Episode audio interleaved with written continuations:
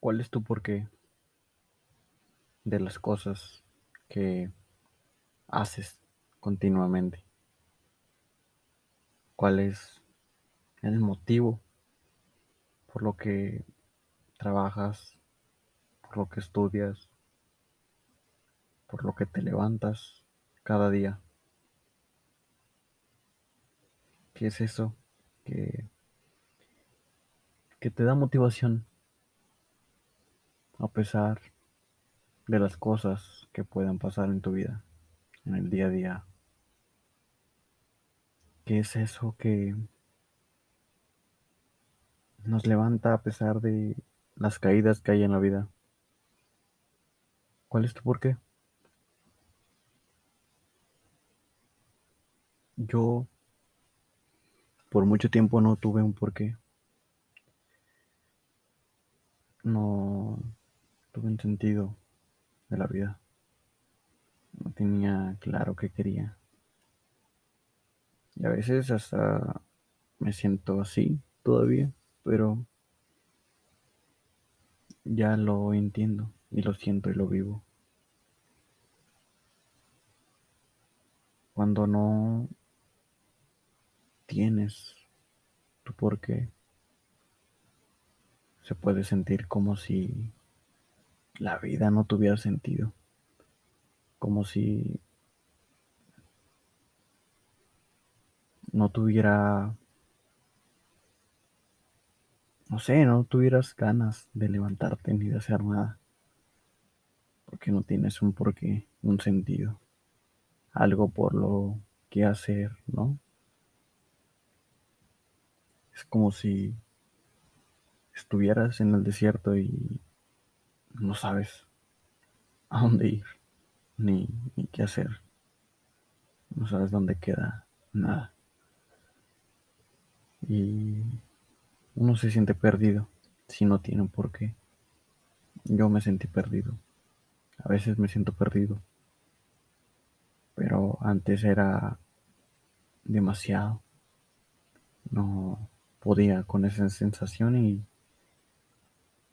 mmm, no sé, no había, no tenía yo importancia en querer hacer algo, en trascender o crear o cualquier cosa. Me sentía perdido, me sentía sin sentido en la vida. Nunca entendí por qué deberíamos de tener un porqué. Pero lo que sí entendí es que si no tienes uno, ay, güey, te sientes perdido, sin ganas de vivir, ni nada. Un porqué puede ser banal, puede ser pequeño, pero importa demasiado porque ya tienes un sentido de a dónde tienes que ir. Y si no tienes un porqué, pues no sabes ni a dónde vas, ni por qué haces lo que haces. Entonces, el porqué, o los porqués, o las metas, creo yo que son las que dan sentido a nuestra vida. Las que nos hacen levantarnos a pesar de que pueda caer, pueda pasar algo feo, nos haga caer y a pesar de eso, tener ese porqué y seguir haciéndolo. Yo nunca encontré un porqué o una meta o logro que yo sintiera que me iba a satisfacer o que iba a estar realizado o pleno. Y pues, ¿quién soy yo? Tengo 19 años. No, no he vivido lo suficiente. Pero el hecho de estar perdido un tiempo, el hecho de no saber para dónde vas, ni tener un porqué, te puede ayudar a,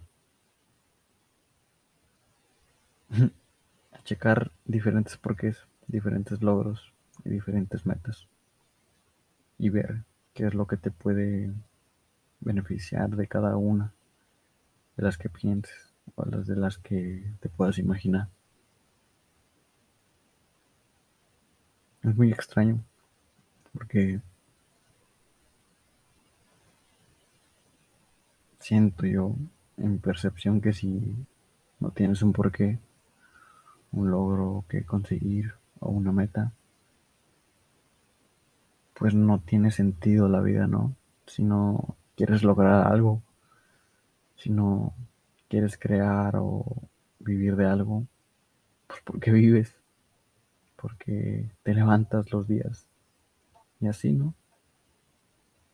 Y te sientes sin el porqué, sin el que seguir, sin el mapa, te sientes perdido, te sientes sin sentido y no le hayas las ganas de despertarte o de hacer cualquier cosa.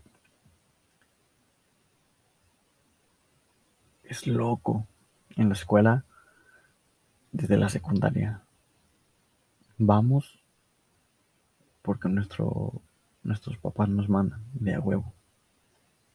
Nos levantamos y si por nosotros fuera, nos quedamos dormidos.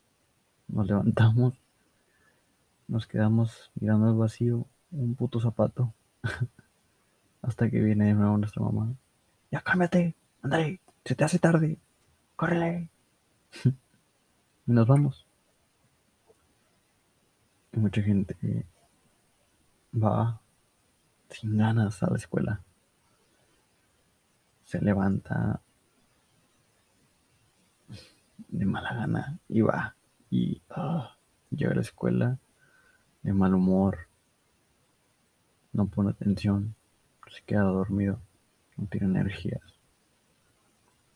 Creo yo porque no tenemos un porqué a esa edad. mucha gente a mi edad, yo también, de repente no hay un porqué por el cual hay que seguir. Y a veces ese porqué, esas metas que queremos lograr, esos logros, no son por voluntad propia, son por satisfacer a nuestros papás o a la gente alrededor.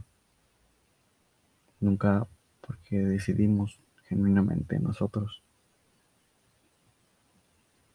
Y ahí vamos, como borreguitos, haciendo o cumpliendo metas que nuestros papás o la gente de nuestro alrededor quiere.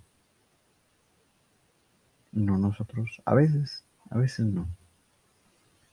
Pero este es mi caso. Yo no tenía un porqué. Yo no sabía qué quería de la vida.